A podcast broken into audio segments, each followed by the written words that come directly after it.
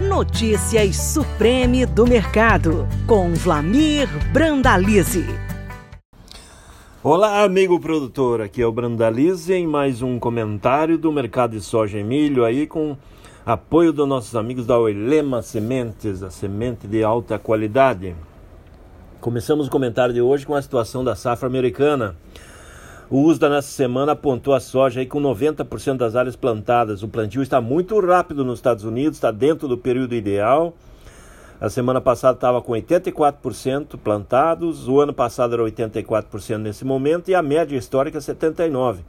Então as lavouras estão plantando rápido, está sendo plantada rapidamente. Iowa com 98%, praticamente todo o estado de Iowa já plantou a soja. É, Illinois, 93%, todos aí também já na reta final. Germinação das lavouras chegou a 76% nessa semana, sendo que a média é 59%. Então a soja está chegando rápido, está saindo rápido, plantando rápido. O grande problema é que boa parte do meio oeste, é, do oeste do meio oeste americano, está ainda seco. Tem poucas chuvas, tem pouca previsão de chuvas para os próximos dias. E isso tem deixado o mercado nervoso aí nessa semana. É, andou beliscando novamente os 16 dólares, aí é, depois vendo com a liquidação busca de lucros, mercado desconfiado, tem relatório de uso de oferta e demanda, que provavelmente para a soja não vai ter muita mudança, mas sempre é um, é um período que dá uma agitada nos negócios aí e o mercado flutua, mas no momento a safra americana não, não está começando bem em função do clima. Metade da safra está em boas condições, que é a parte do leste do cinturão, e a parte mais ao oeste e o norte com poucas chuvas. E se não mudar o clima aí nos próximos dias, pode ter problema de germinação, pode ter replantio, vamos acompanhar. O USDA divulgou o primeiro relatório de qualidade das lavouras e mostrando que tem 67% das lavouras que estão boas e excelentes. O ano passado, nesse mesmo período, era 72%. Então as lavouras em si elas estão inferiores ao ano passado, já as lavouras que já germinaram estão começando a mostrar crescimento vegetativo. E nesse momento tem 6% de lavouras ruins e péssimas. O ano passado era 4%. Então a lavoura americana da soja está começando numa situação é, inferior ao ano passado. Se o clima não trouxer chuvas nos próximos 7, 10 dias, pode ter os primeiros indicativos de perdas. Então vamos ver o que vai acontecer.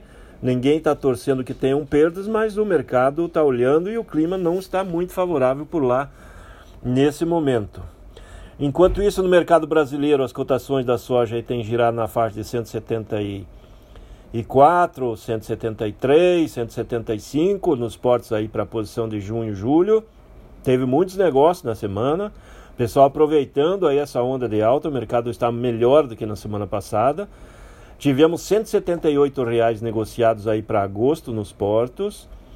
E mercado mais firme essa semana frente à semana passada, mesmo com o dólar mais frágil. O dólar está um pouco mais fraco nessa semana, mas o, os negócios têm fluído. É, nos primeiros dois dias da semana foram mais de um milhão e meio de toneladas negociadas com produtores que tinham segurado soja, aproveitando esse novo repique de alta e fazendo posições e também de safra nova aí que, que também deu oportunidade para o pessoal fazer e, e as posições de safra nova da soja estavam muito atrativas. Teve vários negócios aí nos portos na faixa de 167 e até 168 reais nos portos para maio do ano que vem. Então tivemos negócios também na safra nova. O pessoal aproveitou. É, que é um momento de repique, é um momento interessante das cotações. Com relação às exportações aí na primeira semana de, de junho, a CSEX divulgou mais de 2,4 milhões de toneladas embarcadas. Estamos embarcando bem. No ritmo que começamos o mês aí, poderemos chegar a 15 milhões de toneladas esse mês. O ano passado, em junho, foram 12,7 milhões. O acumulado da exportação de soja também está forte. Estamos com 52,7 milhões de toneladas já embarcadas de janeiro até agora frente a 48 do ano passado. Então o ritmo das exportações está acelerado, o pessoal aproveitando. A soja e o farelo e o óleo nesses primeiros dias de junho, com apenas três dias úteis, trouxe quase 1 bilhão e 400 milhões de dólares em divisas. É por isso que a economia brasileira está crescendo mais que as expectativas, né?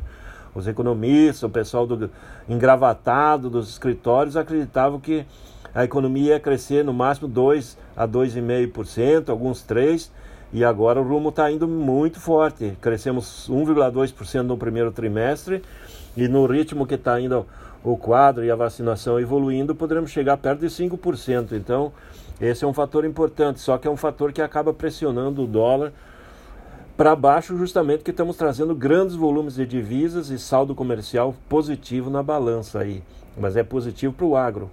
Esse é o momento e os negócios fluíram na semana. O pessoal aproveitou essa nova onda de alta, porque chovendo nos Estados Unidos, normalizando o clima, a safra vai andar e aí nós vamos ter pressão é, negativa sobre as cotações lá. Então, é, não dá para ficar só na aposta de, de uma seca americana. E tudo aponta que no final do mês agora o USDA venha com uma safra talvez um pouquinho maior que 36 milhões de hectares e talvez a projeção da safra americana vá para mais de 120 milhões de toneladas. É esse é o quadro da soja nesse momento que estamos numa boa semana, né? Até a gente brinca que estamos numa boa semana. Novamente uma semana de cavalinho encilhado aí para o pessoal da soja. Com relação a milho, o milho, nós temos aí o relatório do USDA da semana tudo plantado nos Estados Unidos, praticamente já quase tudo germinado, 90% das lavouras germinadas até agora. É, a média 82, o milho também está adiantado. O relatório do USDA dessa semana do milho mostrou aí que temos aí é, 72% das lavouras entre boas e excelentes. A semana passada era 76% de lavouras boas e excelentes sendo que no ano passado era 75. Então, se a gente olhar, as lavouras estão um pouco inferiores. Essa é a situação do clima seco. Estados importantes, Iowa é o maior estado produtor de milho americano, está sem chuvas há mais de 10 dias e tem indicativos que pode ficar mais uns 7 a 10 dias sem chuvas.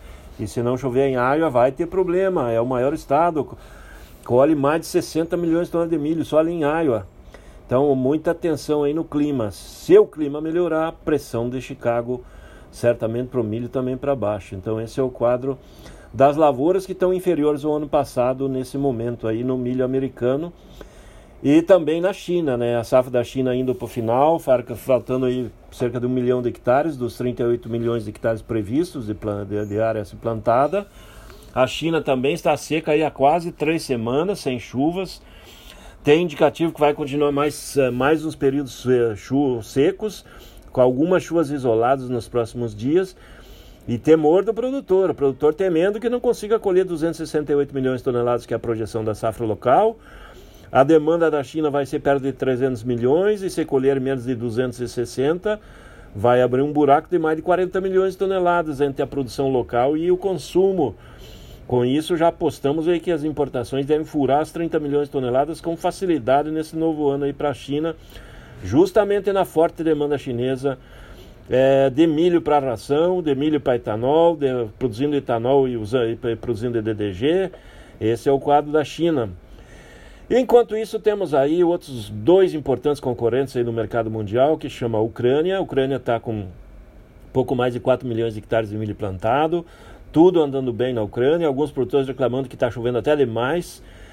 É, safra praticamente plantada na Ucrânia e potencial de safra aí na faixa 38 milhões de toneladas. Safra ucraniana deve vir cheia se continuar no quadro atual aí de boa umidade nesse ano. Lá na Rússia também a safra já indo para o final do plantio, mais de 2,2 milhões, alguns falam chega a 2 milhões e meio de hectares, projeção de 15, 16 milhões de toneladas na safra uh, russa e umas 4 milhões a serem exportadas. A Ucrânia deve exportar perto de 30 milhões de toneladas. Fica, de, fica atento aí que talvez a Ucrânia venha passar o Brasil na exportação nesse novo ano aí, porque nós temos uma quebra de safra brasileira, safrinha bastante comprometida, e a Ucrânia pode abocanhar o segundo posto no, na, na, na, linha dos, dos, dos maiores exportadores mundiais, mas basicamente somente nesse ano. E passando para o mercado brasileiro, temos a safrinha no campo. A dúvida é quanto sai de milho safrinha. Hoje as projeções estão variando de 60 a 80 milhões de toneladas, está muito aberto aí, tudo indicando que tem grandes perdas. E há os novos números aí apontando que a safra total entre safra e safrinha venha bem abaixo de 100 milhões de toneladas. As projeções iniciais eram de perto de 110 milhões de toneladas, agora é menos de 100 milhões. A, a expectativa que seja 97, 96 ou seja, 72, 74, 75 de safrinha, é um número um pouco mais dentro da lógica. A colheita está começando ainda muito pontual e as colheitas maiores devem ocorrer aí depois do dia 20 de junho em diante e julho, que deve ser uh, os maiores volumes em colheita. Teve grandes perdas e não tem como reverter. As chuvas das últimas duas semanas deram uma melhorada nas condições das lavouras plantadas tardiamente. Mas no geral tem grandes perdas e vão ver o que vem pela frente. No mercado brasileiro quase ninguém quer vender nada. Os portos aí dando chance de 84 reais aí na exportação de setembro. Ninguém quer vender nos portos a 84 nem a 85. Mercado interno ainda girando bem acima. As indústrias do sul na faixa de 92 a 98 que estão comprando. Também não consegue levar muita coisa porque não tem oferta. E colheita no Paraná ainda muito lenta, isolada que acaba não forçando muita oferta de milho. E nas demais regiões do Brasil, o milho segue firme, continua firme, justamente porque tem pouca oferta e a demanda segue constante. Né? O setor da carne segue puxando forte na exportação, o setor do frango, suíno, a demanda de ovos internos segue fortíssima, automaticamente isso ajuda no consumo de milho interno. O, vamos ter um alongamento do auxílio emergencial, então vai ter mais demanda aí de frango, suíno, ovo, alimentos básicos e aí ajudando o milho. É isso aí, meu amigo produtor. Aqui foi o Brandalize, mais um comentário do mercado da soja e milho. Com um abraço aí a todos aos amigos da Oilema Sementes. Até o próximo. Você acabou de ouvir Notícias Supreme do Mercado. Toda semana com novos assuntos sobre o mercado da soja. Podcast disponível em www.sementesoilema.com.br e no Spotify da Oilema.